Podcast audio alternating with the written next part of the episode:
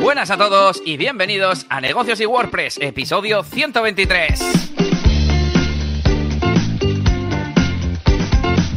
Bienvenidos una semana más a Negocios y WordPress, el podcast sobre negocios digitales y marketing digital con WordPress. Aquí hacemos un montón de cosas, un montón de cosas.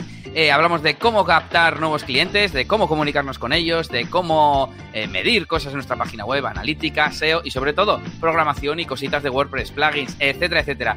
Una semana más, aquí estamos para darte un montón de novedades, no, hoy pocas novedades, porque hoy tenemos episodio especial con eh, invitada que ya estáis viendo en pantalla y como no, mi compañero habitual, Yanni García consultor y formador de branding en la máquina del branding.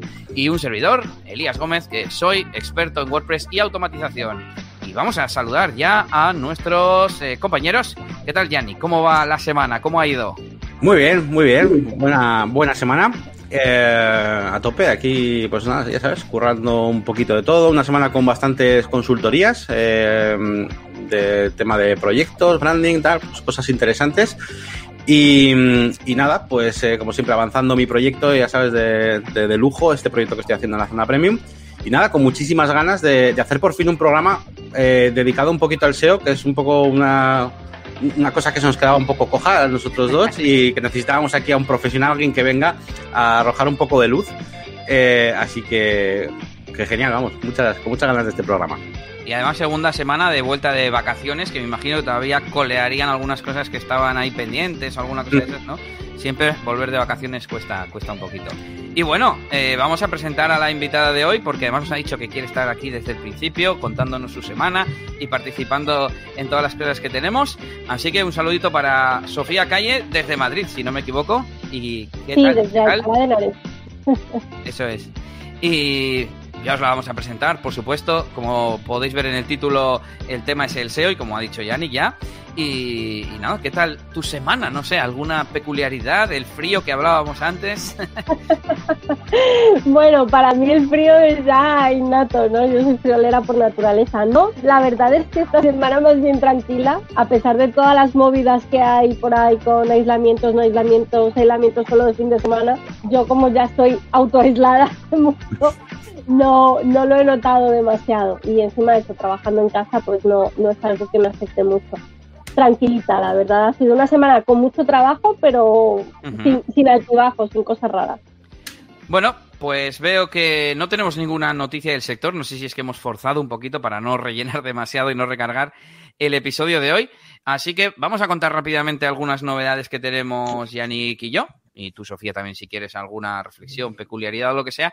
Y bueno, claro, igual Sofía no lo sabe, aunque lo tengo puesto en Sin Oficina, que es de, lo que nos conocemos esta comunidad de, emprendedores, y es que también soy DJ de bodas y eventos, o casi era, porque con esto de, la pandemia me he quedado pues mm, con el culo al aire, ¿no? Por decirlo así coloquialmente. Y, menos mal que, hablaba con los compañeros de, de, de, la escalera, es decir, de sin oficina, que tenía mis huevos repartidos en diferentes cestas y había diversificado porque desde febrero que no, hago ningún evento.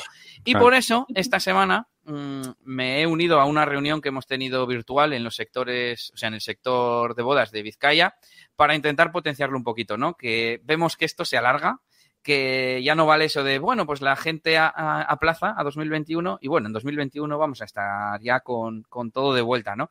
Y parece que no, parece que no vamos a estar con la normalidad normal y vamos a estar con la nueva normalidad. Así que un poco para definir unos mensajes de tranquilidad en el sentido de que los eventos y las bodas se van a acabar celebrando, pero que también no podemos estar alargando y alargando porque si no el sector se muere.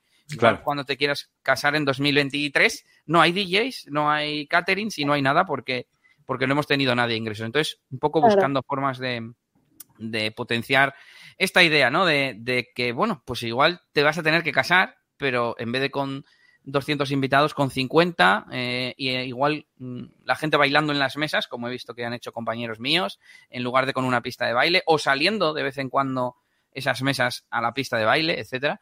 Y uniéndome un poco, mm, tenemos pensado hacer una asociación y más cosas que iremos pues potenciando y difundiendo en las próximas semanas y, meses y a ver, a ver qué tal, porque está la cosa muy, muy malita. Muchos de ellos, eh, de, los que vinieron a esa reunión, se dedican exclusivamente a eso y, habían reducido su facturación, pues algunos en menos del 10% que años anteriores.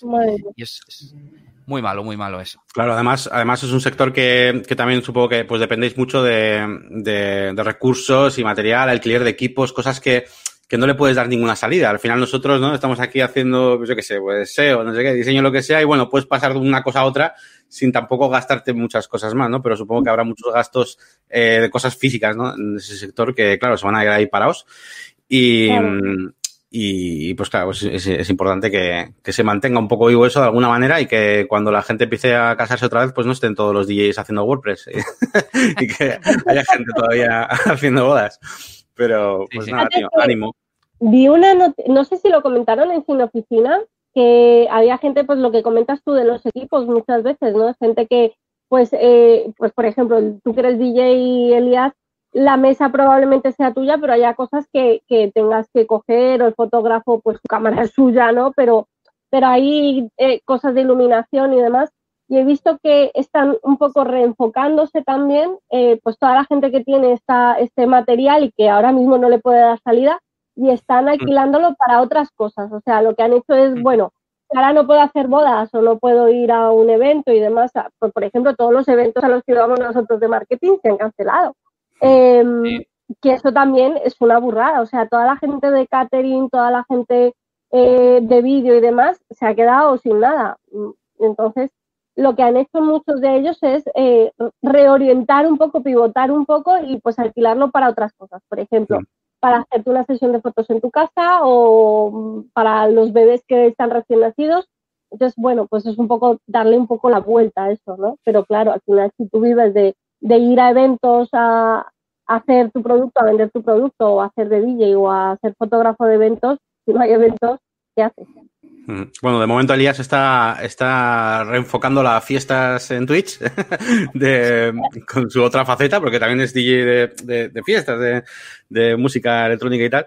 Así que bueno, eso por lo menos ya, ya tienes algo en lo que ocupar las cosas, el láser, el humo, las luces y todo, si quieres. O sea que... Sí, si te lo montas bien, incluso monetizar.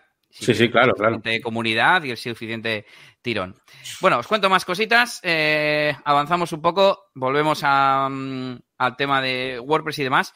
Eh, comentábamos la, semana pasada que voy a potenciar mi servicio de mantenimiento WordPress y tuve Mastermind el viernes y se confirmó, evidentemente. Y estoy diseñando una estrategia eh, de cómo atraer más gente, mejorar la conversión de mi landing, etcétera. Y sobre todo que he modificado una vez más el time blocking. Ya me he buscado un huequito para dedicarle tiempo a, esa, a ese servicio. Eh, sigo con mi newsletter, el, newsletter que está dentro de mi web, ese no es un nuevo proyecto. Y bueno, de momento sí que hay, lo he empezado hace poco, Sofía, entonces por eso eh, no quiero dar números, pues hay poquito gente todavía apuntada, pero pues la gente lo está abriendo y están haciendo clics en los enlaces, así que estoy contento. Y hablando de clics, eh, tenía pendiente una tarea que era añadir ClickUp, que es mi nuevo gestor de tareas, a mi caja de herramientas en la web, que tengo una lista de las herramientas que utilizo y ya la he añadido. He añadido el enlace afiliado, pues oye, tienen afiliados, pues lo aprovecho y ya veo que están llegando clics, así que pues muy bien, oye, eh, aquí hemos hablado alguna vez de cómo cerrar el círculo, ¿no? A ver, pues ya que tienes una web, ya que tienes una caja de herramientas, ya que tal, pues ¿por qué no aprovecharlo? Y muchas veces es simplemente acordarte, oye, pon el enlace dichoso y eso, hmm. pues, eh, igual son 100 euros cada seis meses, me lo invento. Pues bueno, pues 100 euros cada seis meses, ¿no? Mejor que cero. Y hmm. eso en cuanto a eliasgomez.pro.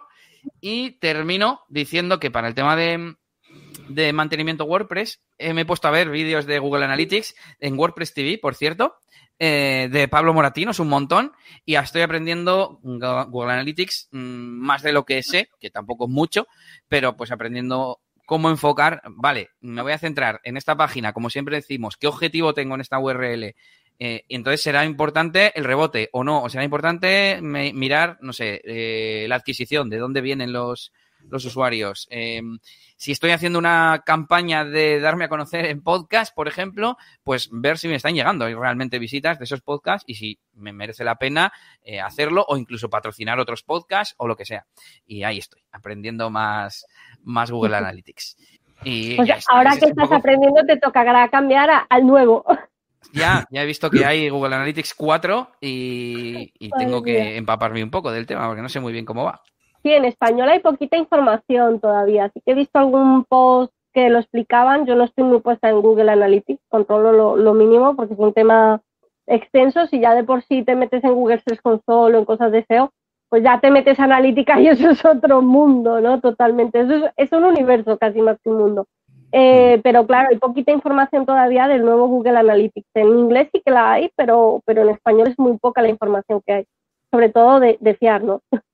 Y yo leí un post de, de Pablo, precisamente, en, mm. en, creo que era en tres y media en, su agencia, vamos, en la web de su agencia, no recuerdo. Y, pues de eso lo conozco y me suena nada más, tengo que, mirarlo un poco mejor. Voy a saludar a Daniel Gráfico y habitual ya en los directos y a Servicios Web, ese es su usuario, no sabemos cómo te llamas. Así que, que les veo por aquí hablando en el chat.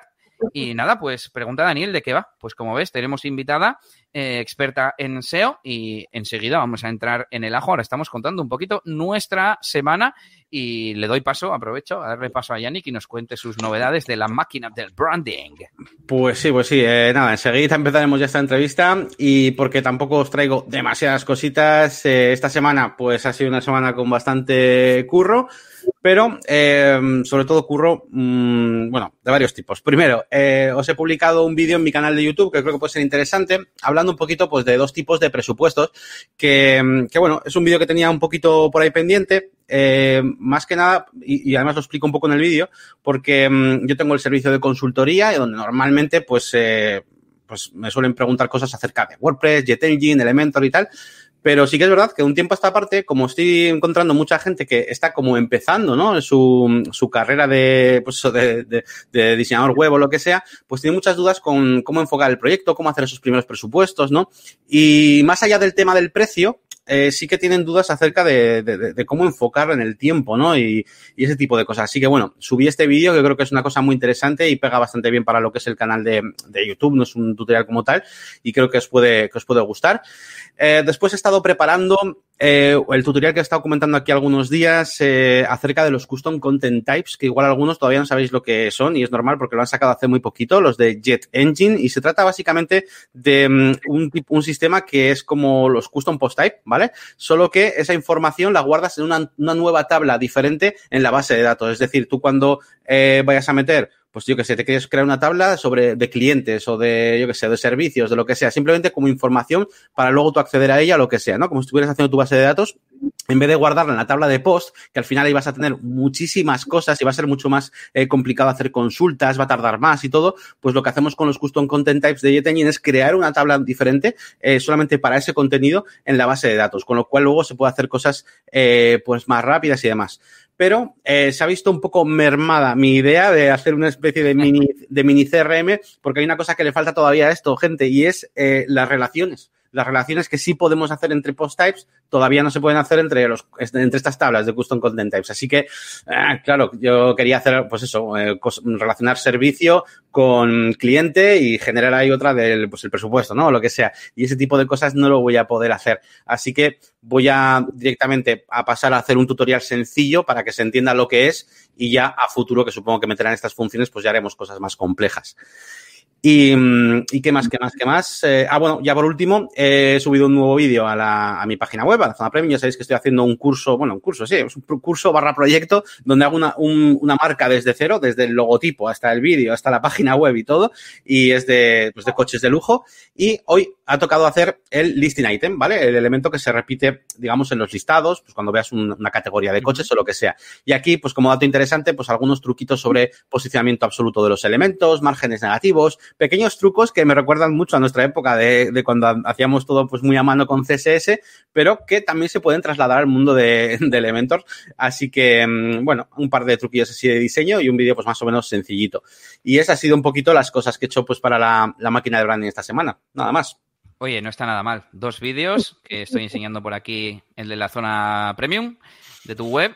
Eh, luego lo veré. Este no lo he visto. He visto los, los anteriores y nada, eh, es una pasada. El otro día le decía a Yannick que me da mucha envidia porque aunque yo no soy muy pro builders, eh, constructores visuales, por temas de rendimiento y demás, le ves y, y de repente tiene una ficha súper profesional con diseño súper chulo de un de una web, ¿no? Que podría ser perfectamente eh, válida, vamos, porque es que este es un proyecto inventado, digamos, es como un proyecto para un curso y, y- y me daba mucha envidia, es en plan, es que en dos minutos lo tiene y yo hay veces que me pego de leches con, con el código o con los temas que también hablamos mucho aquí, que a veces meterte con un, con un tema, eh, estás vendido a lo que te permite hacer y de repente dices, si no me deja poner el logo en el centro o cosas, lo que sea, ¿no? Cualquier tontería que yo en código lo sé hacer. Que eso, eso es lo peor, no estar en ninguno de los dos lados, estar en el medio y a merced de, de lo que te permitan hacer.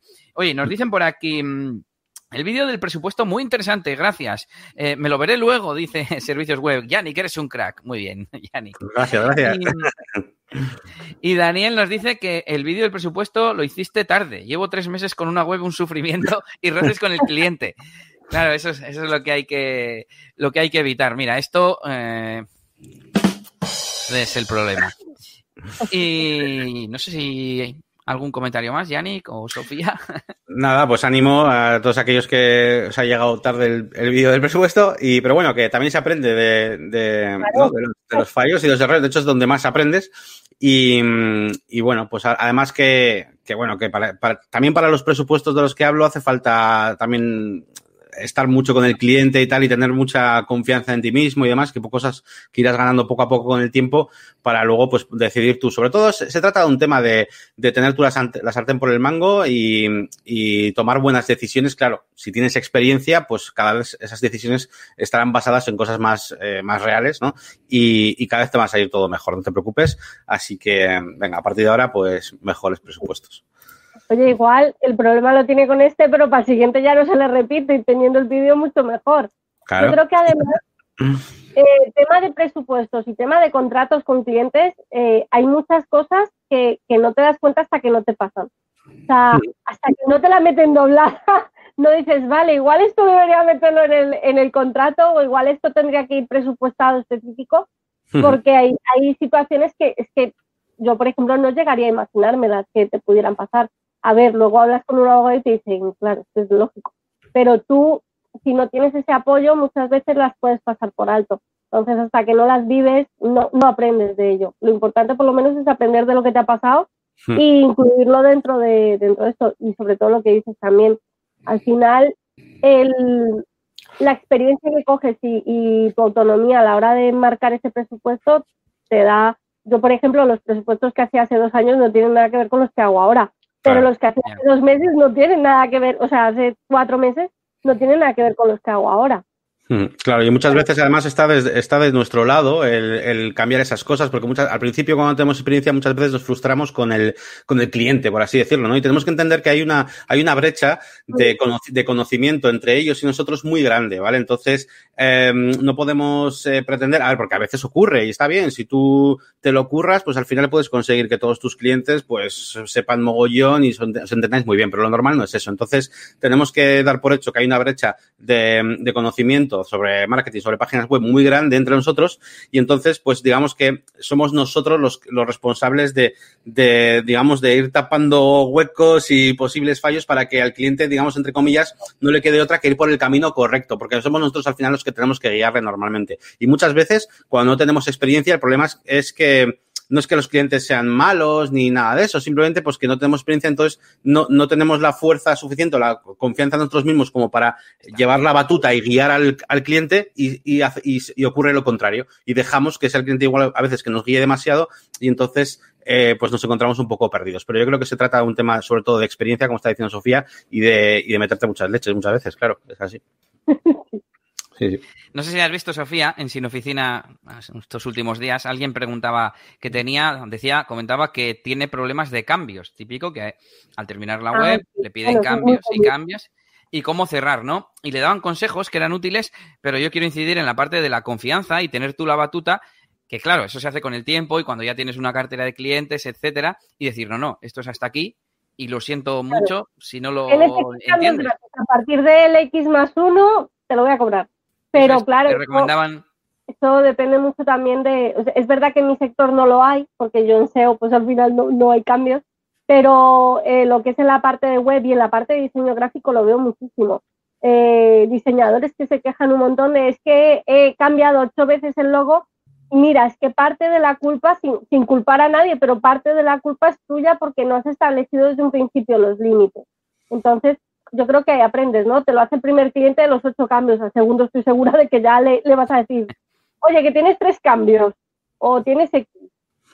Sí, yo creo que el truco está, por un lado, eh, intentar acortar esa diferencia de conocimiento, en plan diciéndole, bueno, pues que sepas, no sé, las distintas opciones que tienes. Y entonces, como hemos elegido esta, no me puedes pedir luego lo que tiene la otra, que es más cara o, lo que sea. Y eh, para crear un buen rollo con el cliente está bien, eh, pues eso, un número de cambios o un número de días le, proponían para, para, comunicar revisiones y a partir de entonces, si, si no me habías comunicado nada, es que estabas de acuerdo, mm, hacer fases, hay muchas estrategias, pero para mí la mejor es el sentirte tan fuerte, tener tanta mm, confianza en ti mismo que digas, no, mira, es que es como lo de decir no a ciertos clientes para que luego te entren otros que son mejores, digamos, ¿no? Hmm. Pues decir, pues mira, es que esto es así y, punto, ¿no?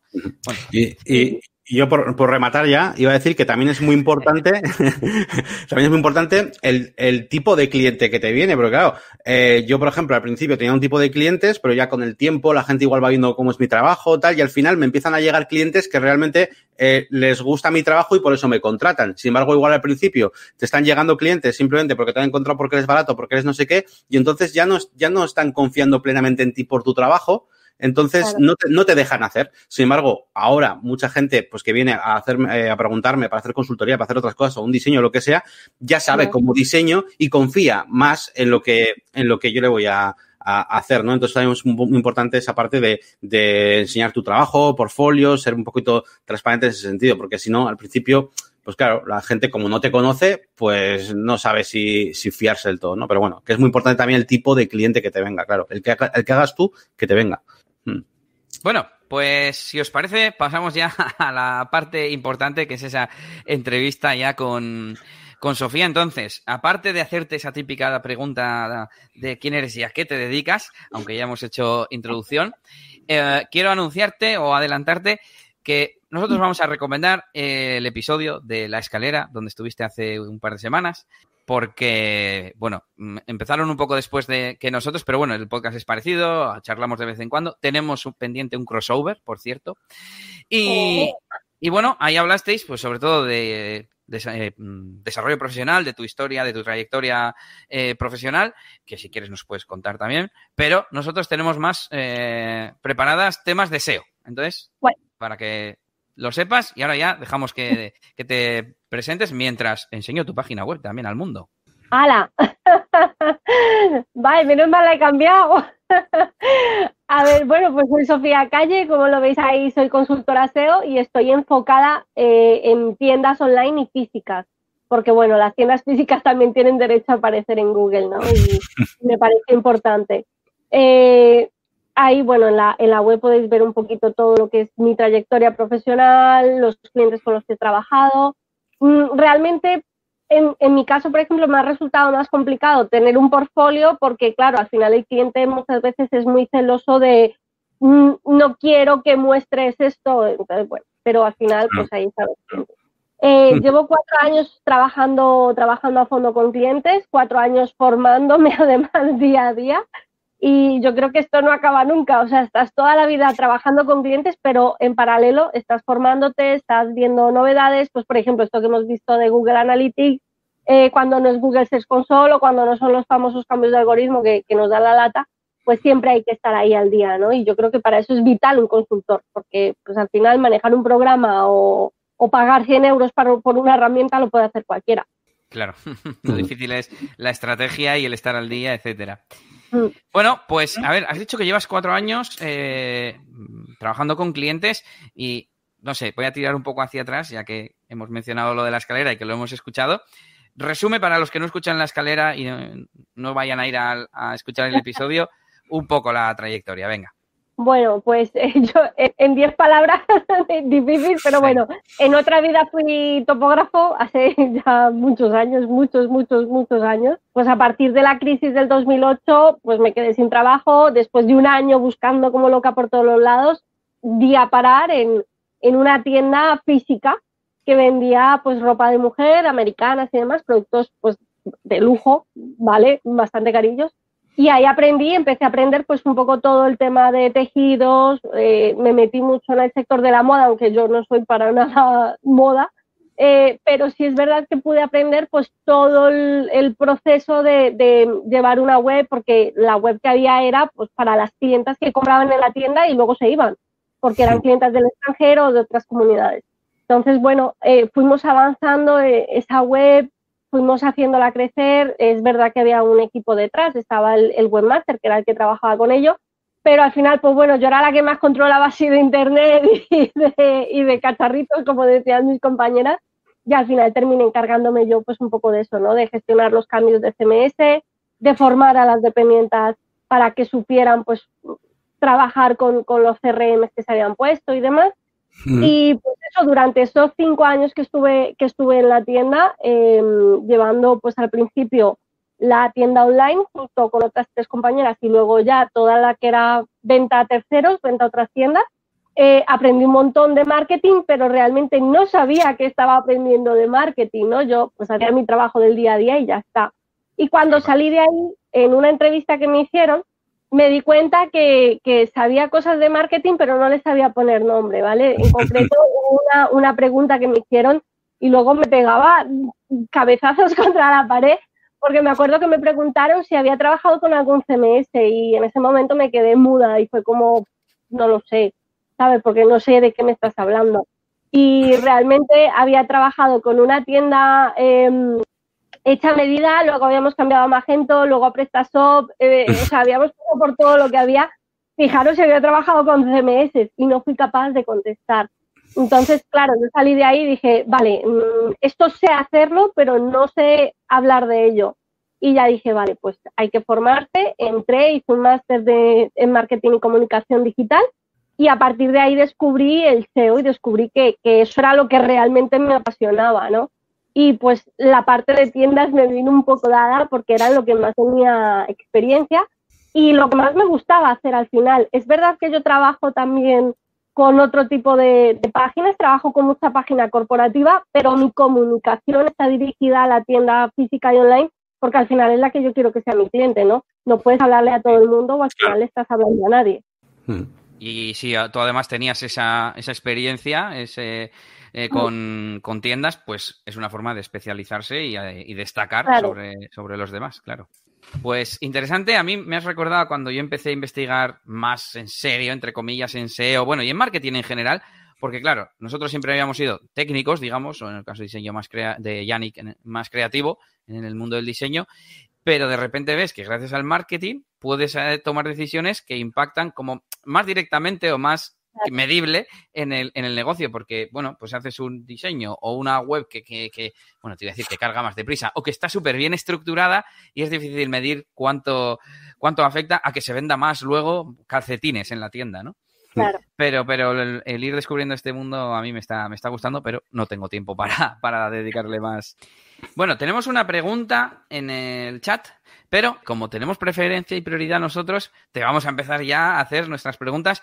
Tenemos unas cuantas que habíamos preparado, no sé a cuáles llegaremos, pero le voy a invitar a Yannick que haga una de las suyas, que la verdad es que las ha preparado muy interesantes y, fue como, ¿y ahora yo qué pregunto? pero bueno, yo también tengo alguna, alguna que otra. Así que Yannick, te dejo que elijas una. Vale, bueno, además creo que están bastante unidas con lo que estábamos casi hablando ahora. Bueno, eh, yo la primera pregunta que, que había puesto aquí tiene un poco que ver con, además, sabiendo que tienes experiencia pues trabajando el SEO, pero desde dentro de una empresa, ¿no? De un negocio, lo que sea. Yo una duda que tengo eh, es, eh, claro, para mí SEO eh, al principio era, Elías lo sabe, nosotros era hacer la web bien. nosotros veíamos como cursos de SEO y decíamos, joder, pues así es como hay que poner las etiquetas, hay que ponerlas de otra manera. Claro, luego empezamos a aprender que hay muchas más cosas y claro, ahora, hoy, hoy día es en plan, joder, para hacer todo lo que hace falta hacer de SEO, ¿cómo, normalmente, o sea, cuántas personas hace falta para hacer esto? Entonces, mi pregunta iba un poco por ahí, si crees que una sola persona, estando una jornada de ocho horas, me da igual, puede realmente hacer el SEO de un negocio, ¿vale? O si es, o si crees que es necesario un equipo, ¿vale? Un equipo eh, de varias personas que se coordinen. Eh, ¿Cómo lo ves? ¿Cuál sería el mínimo de personas que crees que, hace falta para hacer el SEO de, un negocio? No, no para una agencia, sino para que un negocio, una tienda de ropa, diga, mira, pues necesito, necesito SEO, ¿vale? Eh, ¿qué, cuáles son esos recursos humanos que, se necesitan? Voy a, contestar yo con una pregunta que es, que, me pasa a mí con algunos clientes que yo les hago cosas de web y me piden un poquito de SEO y tal, digo, ¿pero para qué URLs? ¿Para una o para 200 URLs? No sé si va por ahí la respuesta. Va a depender un poco, lo primero del tamaño del proyecto, ¿no? Mm. Eso lo primero. Lo segundo, efectivamente, no es lo mismo, o sea, muchas veces te dicen, no, yo hago SEO para tiendas, ¿vale? Pero ¿para qué tiendas? No es mm. lo mismo hacer SEO a una tienda de 50 productos que está hecha en un WordPress que para una tienda de 300 que está en, eh, está en PrestaShop o para una de 2.500 que está hecha igualmente en PrestaShop. Entonces, aquí te diría mínimo uno, porque yo, por ejemplo, soy una y, y yo hago SEO. Entonces, y he ayudado a tiendas a crecer, a vender más y demás. Entonces, te puedo decir, una sola persona puede, si es un proyecto pequeño, tirando a mediano. Si es un proyecto grande, probablemente necesites algo más de gente, ¿vale? Venga, es Venga, no sé si es un poco de salto, pero creo que es la que me toca hacer. Pensando un poco que yo siempre he hecho SEO eh, a nivel global, o pues yo que sé, por ejemplo, en mi página web me puede contratar a alguien de Latinoamérica para hacer mantenimiento de su WordPress, ¿no? Pero, por ejemplo, en la parte de SEO para tiendas físicas, el SEO local, no sé qué diferencias hay o qué cosas hay que tener en, cuenta. De hecho, yo, mi, negocio de DJ de bodas sí que es local. Y hay veces que no posiciono porque, claro, yo no pongo las palabras de mi ciudad o de mi provincia en, la web, porque en mm. principio no lo necesito. No sé, bueno, así como comentarios en general. Claro, ese SEO al final es como un mundo aparte, ¿no? Es como otra cosa. De hecho, hay mucho SEO especializado en local. Al final, el SEO local en sí mismo es como otra disciplina, ¿no? ¿Cuál es la diferencia? Que la intención de búsqueda de alguien que hace una búsqueda local es muy distinta que de la intención de búsqueda que hace alguien que quiere buscar algo online, que puede ser comprar algo, ir a algún sitio dentro de Internet, eh, interactuar con el este o aprender, ¿vale? Cuando hay una consulta de SEO local, tenemos la intención de resolver esa consulta en el mismo día y el ochenta y tantos por ciento de la gente que hace una búsqueda local la resuelve en el día. Entonces, claro, esto nos da a entender que la conversión es brutal, ¿no? Y si lo haces bien, te llevas el gato al agua tú. El SEO local lo puedes trabajar desde la ficha de Google My Business, pero también lo tienes que apoyar desde tu página web, porque al final el usuario también va a ir a tu página web a ver, pues si has hecho bodas en tu localidad o si, o si te conocen. De, influye mucho por la cercanía que tengas con aquel que realiza la búsqueda, pero Google está empezando a cambiar eso. Veo lo que me estoy pensando, me imagino que la intención de búsqueda, cuando alguien busca algo local, tipo peluquería en Alcalá de Henares, es más transaccional y no informacional, ¿no? Eso hay que tener en cuenta. No es transaccional, es transaccional pura. Claro, claro, eso es, sí. Estás haciendo un estudio eh, ya, o sea, ya no estás haciendo una búsqueda con intención de averiguar ah, si quiero comprar esto o no, ya estás convencido y vas a ir a buscarlo. No, van a abrir tantos resultados del SERP y digamos que, claro, tú lo que dices, buscas cerrajero y lo que buscas casi casi es el teléfono, o sea, el, primero, y los primeros que salgan, los primeros que salgan ya está. No vas a entrar en 10 páginas a mirar a ver cuáles tienen mejores valores diferenciadores, cuál tiene mejor branding. Entonces, eso ya no lo haces en una búsqueda local, digamos, ¿no? Sería más, directo. Se dice que, cuando una búsqueda es puramente local, ¿vale? Que, Google la contesta directamente con el local pack, que es el mapa y tres resultados y luego te pone el ver más, ¿vale? Eh, el primer resultado orgánico, que ya se lo puede haber currado la de Dios, tiene a lo mejor un 30% de visibilidad. Toda, la visibilidad está en el local pack. ¿Por qué? Porque queremos encontrar un sitio que nos lleve a, ver eso. Luego ya dentro del local pack y dentro de la ficha que vayamos a ver, si nos fijamos en las fotos que tengas puestas, nos fijamos en si has respondido a preguntas del usuario, cómo has resuelto las disputas, porque eso sí que es muy importante y la gente hay veces que se lo toma cachondeo y, yo solo decía el otro día a alguien en un grupo de, reseñas, ojo con cómo contestas porque tienes que ver que no estás contestando al usuario que está cabreado.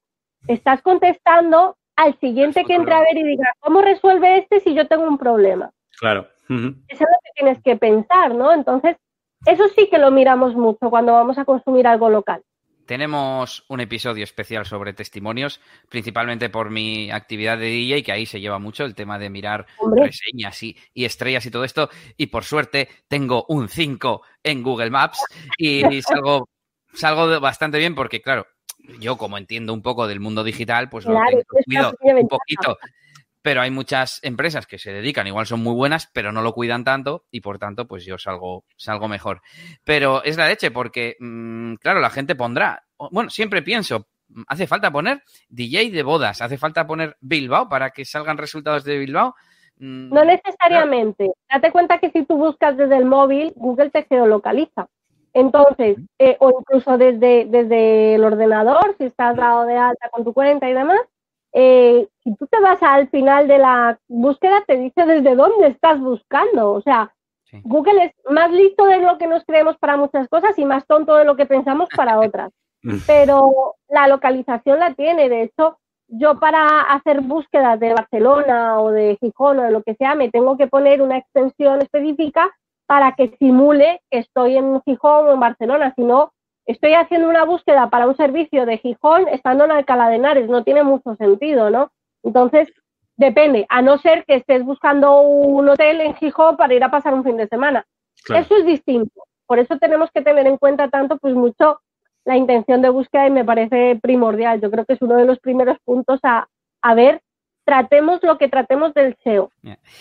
Eh, ¿Qué iba a decir yo? Que luego te hago más preguntas para mi negocio de DJ. Y de momento te voy a poner, voy a poner aquí en pantalla la que nos ha hecho Daniel y Yannick que vaya buscando la siguiente. Dice Daniel Gráfico, tengo un sitio web para ofrecer mi servicio de diseño y web, pero no estoy en un lugar físico y tengo clientes de toda Latinoamérica.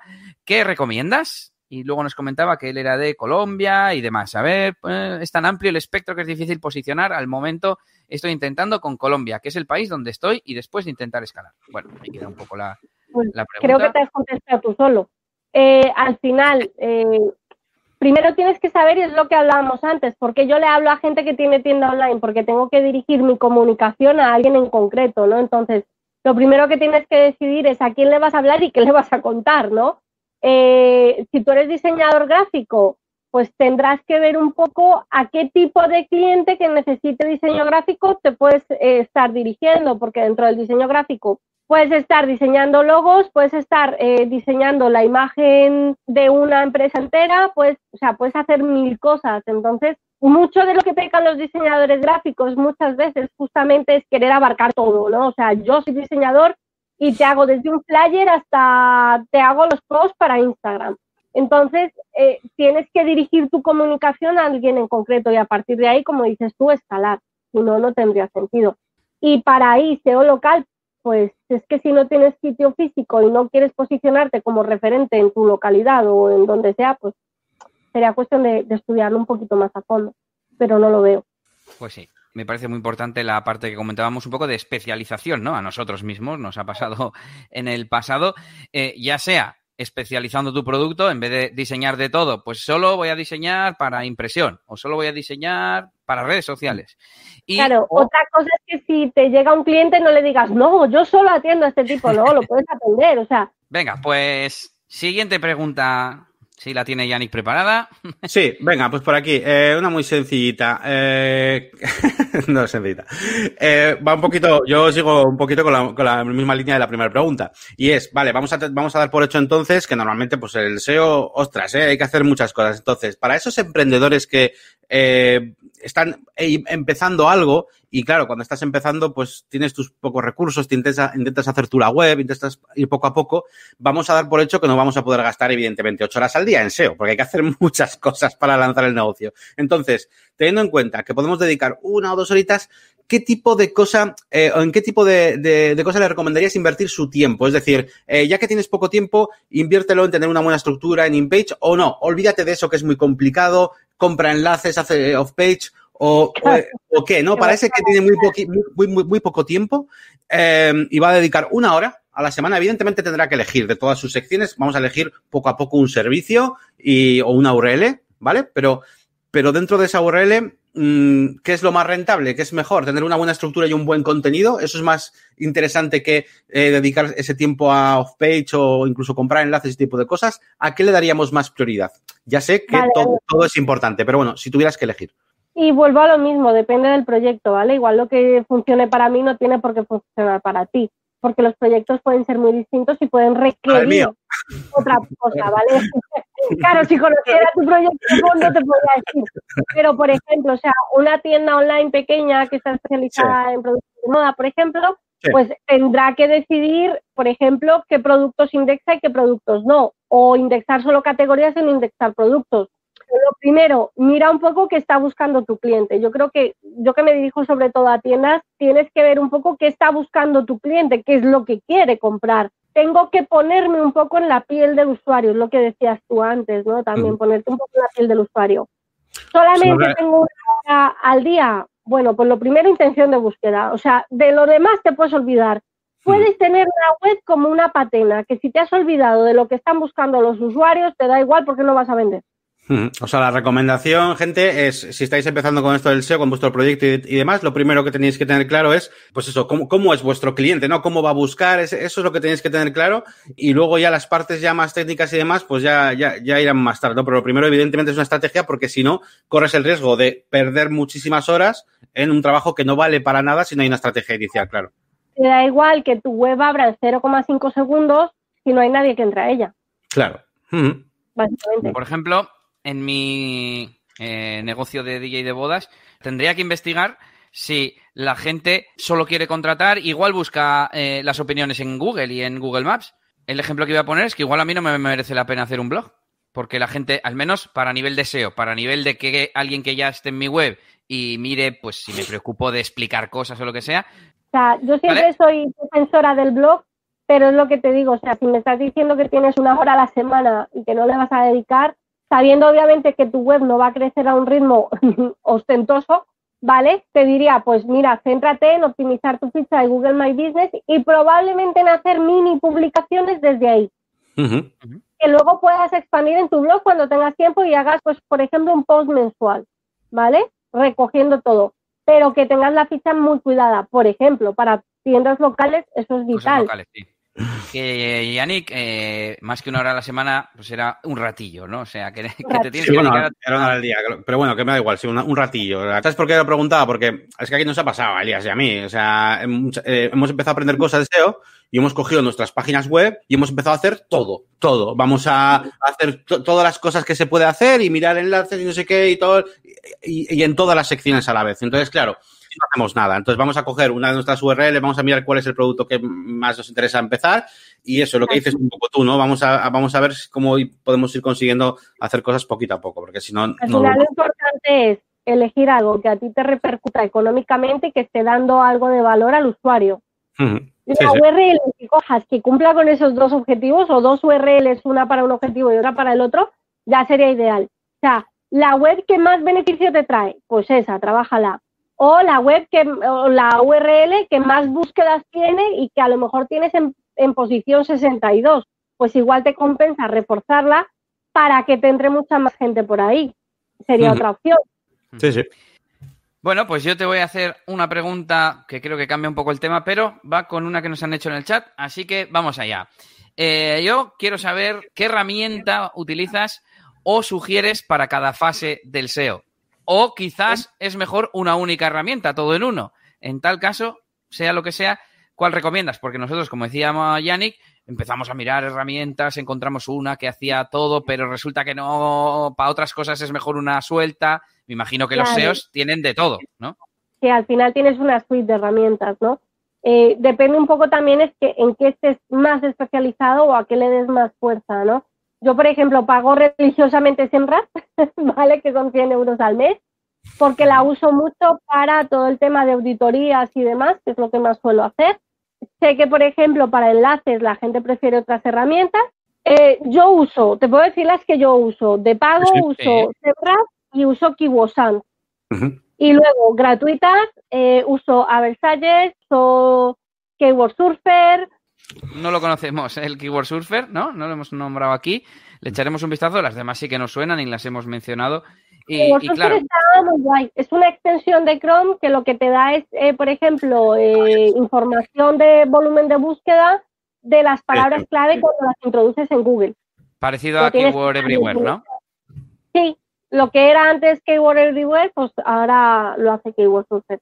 Y luego, pues, Answer the Public para responder a preguntas. El mismo buscador de Google ya te da mucha información si sabes usarlo bien, ¿vale? Hay herramientas gratuitas como el mismo Google o incluso Google Search Console y Google Analytics que nos pueden dar información valiosa si aprendemos a usarlas. Para tema de palabras clave, Kiwosan está bastante bien. SEMrush me da información general de todo, me da información de backlinks, me da información, bueno, de enlaces entrantes a la web, vamos a hablar en castellano, eh, tiro mucho, mucho de SEMrush. Pues continuando con el tema de las herramientas, nos dice por aquí servicios web, que, queremos saber cómo te llamas, dinos cómo te llamas. Dice, una pregunta para Sofía. ¿Un buen plugin de SEO en qué tanto por ciento te ayuda a posicionar o mejorar tu web? Mira, que hemos hablado de herramientas externas, pero como aquí somos de WordPress...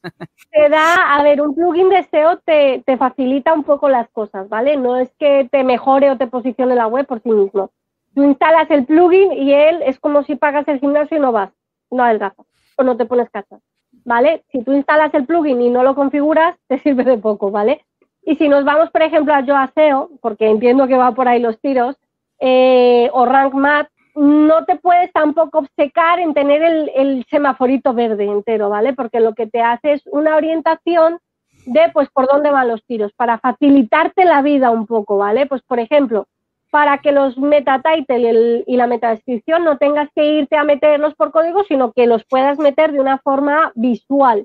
¿Por qué? Porque WordPress está construido de forma que un usuario medio pueda trabajar en ello. Entonces, ese tipo de plugins ayudan, pero si no los configuras o no los configuras bien, pueden incluso perjudicarte más que ayudar.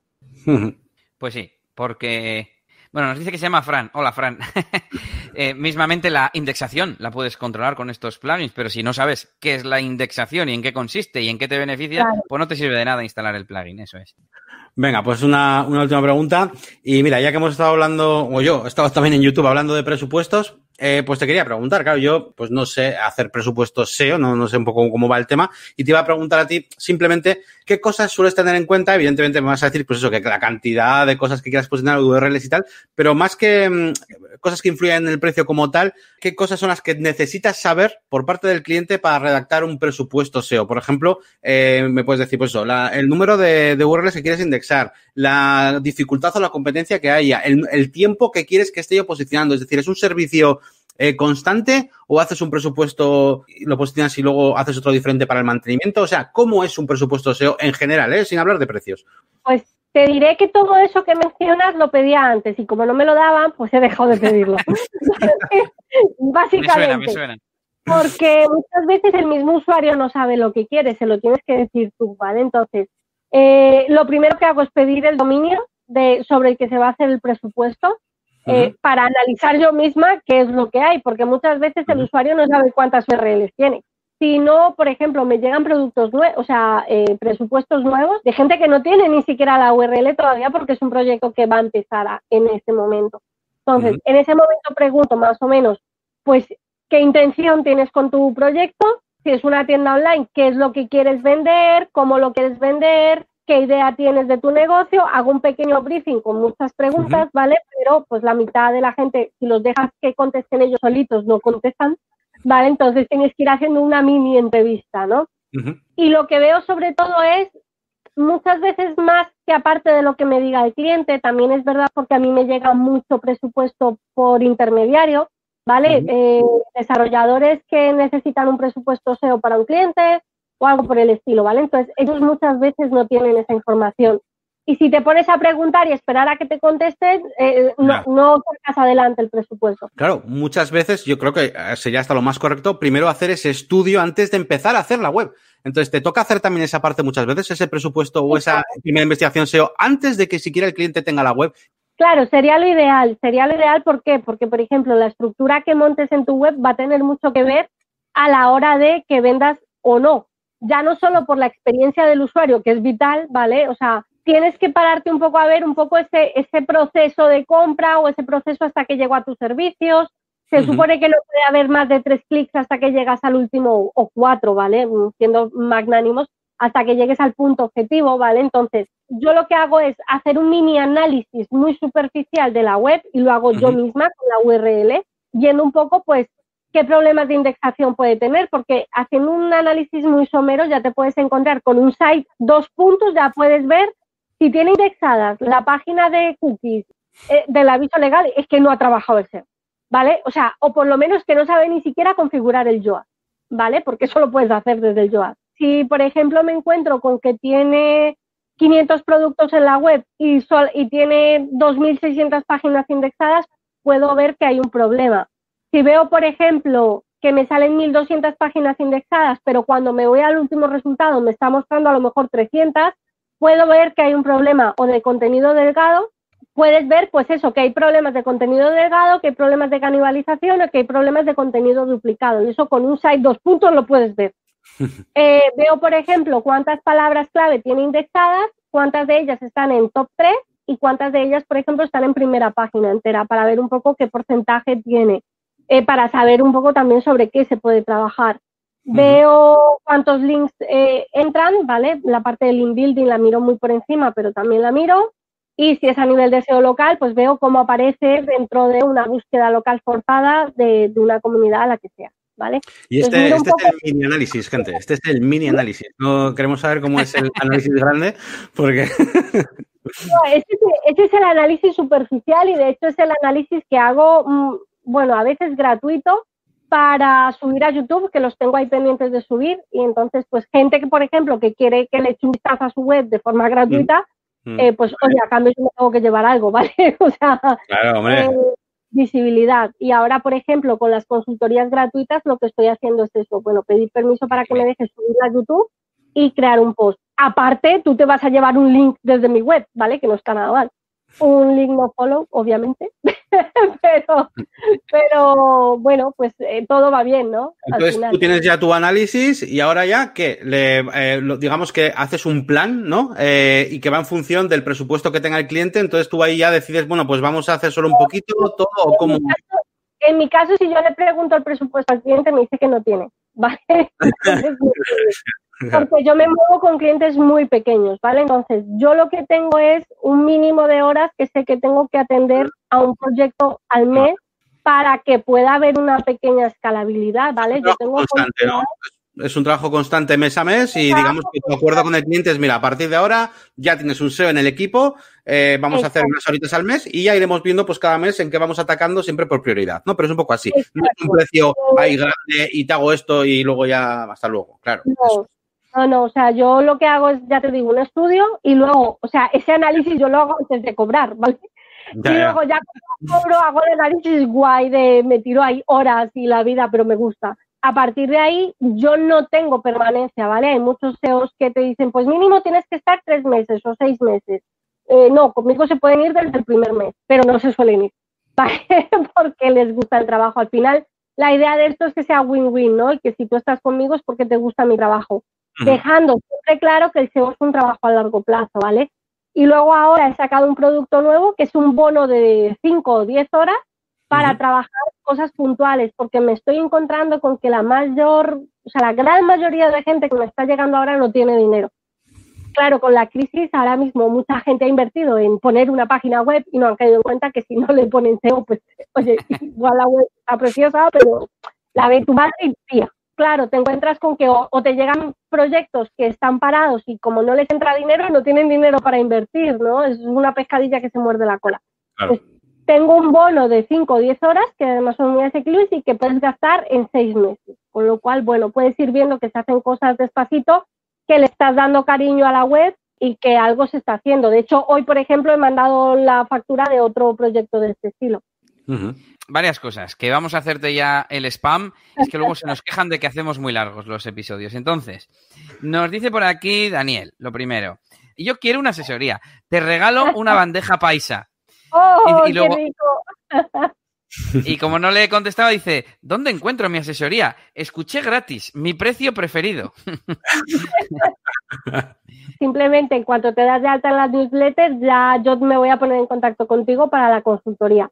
En cuanto entras en mi web, te salta un pop-up espantoso que en breve quitaré, eh, porque los odio, pero bueno, son, son necesarios en estos casos. Y entonces, en cuanto te das de alta en la newsletter, yo veo tu email y ya te contesto. Además, lo hago a manita todo. No hay nada automatizado todavía, pero lo habrá. vale. Pues ahí tenéis en pantalla sofiacalle.es, la página web, y abajo del todo he visto que está el newsletter, no sé si está en algún sitio, aquí está el pop-up, nada más entrar, y pues ahí lo tienes Daniel y resto de personas, nada más entrar a la web, os sale, rellenáis los datos y os hace la consultoría gratuita hasta fin de existencias, ¿no? Si no he entendido mal. Sí, sí, porque al final el tiempo es finito, ¿no? Y media hora de aquí y luego no estoy media hora, que esa es otra, ¿no? Como esto me gusta tanto, eh, pues depende, si hay buen rollo con, el, con la persona con la que estoy haciendo, pues a veces estas 10, 15 minutos, media hora más que me ha pasado. Entonces, bueno, pues la idea es un poco pues ayudar a toda esa gente y bueno, como esto tiene que ser win-win, pues yo me llevo algo que es tu alma eh, en, forma de correo electrónico y ya está, simplemente pues para tener una pequeña base de datos a la que luego pues poder mandar correitos guays con contenido interesante y demás. Pero vamos, spam, pero nunca. Está feo mandar spam. bueno, pues yo creo que hemos comentado todo, hemos hecho preguntas, te hemos, hemos dicho a todo lo que te dedicas. Aquí en la web podemos ver los diferentes servicios, mm, servicio SEO local, servicio gestión completa de la tienda online, y el de arriba, servicio posicionamiento SEO para e-commerce, etcétera. Lo hemos ido comentando todo más o menos, yo creo. Abajo me preguntaba antes en el chat que cuáles eran tus redes, están en el pie de página. Y, nada, no sé si quieres hacer spam de alguno de tus proyectos que mencionabas o simplemente recalcar la web. No, ahora mismo eso, pues sofiacalle.es, estoy currando un blog muy chuli, que está feo que yo lo diga, pero me está quedando muy guay, con información de mucho valor, que al final es, es lo interesante para gente, por ejemplo, que no tiene ni idea de SEO, que no sabe lo que es esto, haya información de base para que vayas cogiendo un poquito de, de fuerza. Luego en redes voy intentando publicar información de valor, además estoy empezando a currarme un montón los contenidos y, hacerlos con frecuencia, ¿vale? Que es uno de mis puntos débiles. Ahí me tenéis, las consultorías gratuitas van a durar muy poquito más. Y nada, directamente se me olvidaba en, los podcasts a los que estoy yendo, pues como deferencia hacia vosotros también y hacia la gente que se queda aquí hasta el final del podcast, hay un 10% automático en todos los servicios si me dicen, oye, vengo de parte de negocios VP, ¿vale? No están puestos los precios en la web, pero directamente yo te digo, oye, mi precio es este, pero como vienes de aquí, tienes un 10% menos automático. Sin trampa ni Muy bien, muy bien. Ahí estaba ese aplauso para ese descuento para los que nos estén escuchando y quieran contactar y contar con, Sofía. Pues nada, hasta aquí el episodio de hoy que se nos ha alargado un poquito más. Menos mal que no vamos a hacer herramientas ni nada de esto. Esto ya para, para el siguiente episodio que será sin invitado ni nada, episodio estándar. Y ya sabéis que podéis dejar vuestro comentario eh, pinchando en el enlace que sale en las notas del episodio en vuestro podcatcher o cliente de podcast, arriba de todo le dais, os lleva y dejáis comentario. Si no, negocioswp.es y, y, Sofía va a decir nuestras páginas web. No, que las diga Yannick mejor. Venga, vamos allá. Tenemos la máquina del branding.com, ya lo sabéis, el canal de YouTube con el mismo nombre y podéis visitar también, por supuesto, eliasgomez.pro y podéis visitar sofiacalle.es y, por supuesto, negocioswp.es, ¿vale? Que es eh, la página oficial del podcast donde vais a poder encontrar todas las semanas, por el que no lo sepa, un artículo con todos los enlaces, todas las cosas que hablamos aquí, las herramientas, un buscador, por cierto, de herramientas de todas las cosas que comentamos en este programa, lo tenéis ahí en la página web. Así que, bueno, eh, ya sé que lo de YouTube y eso mola, ¿vale? Que estáis viniendo aquí muchos ¿eh? al, al canal, pero eh, en la página web tenéis alguna cosa extra, ¿no? Como esos enlaces y esas cosillas que, solemos dejar. Así que os recomendamos que vayáis también a negocioswp.es. Bueno, pues ahí estaba toda, toda la retaíla de, de recomendaciones de Yannick. Y si Sofía no quiere eh, recomendar nada más, pues dejamos que se despida, incluso que despida el episodio si quiere. Nada, quería daros las gracias por, por servir de altavoz un poco al proyecto, al SEO en general, que le viene bien y bueno, pues por darnos un poco este, este momento de difusión a, todos los que van a venir también, a los nuevos entrevistados. Así que nada, muchísimas gracias, os deseo lo mejor del mundo y oye, seguiremos en contacto, segurísimo. Vale, Sofía, pues muchas gracias por haber estado en el programa de hoy y a los demás, pues que nos vemos y nos escuchamos en siete días. Saluditos y hasta la próxima. Hasta luego. Adiós.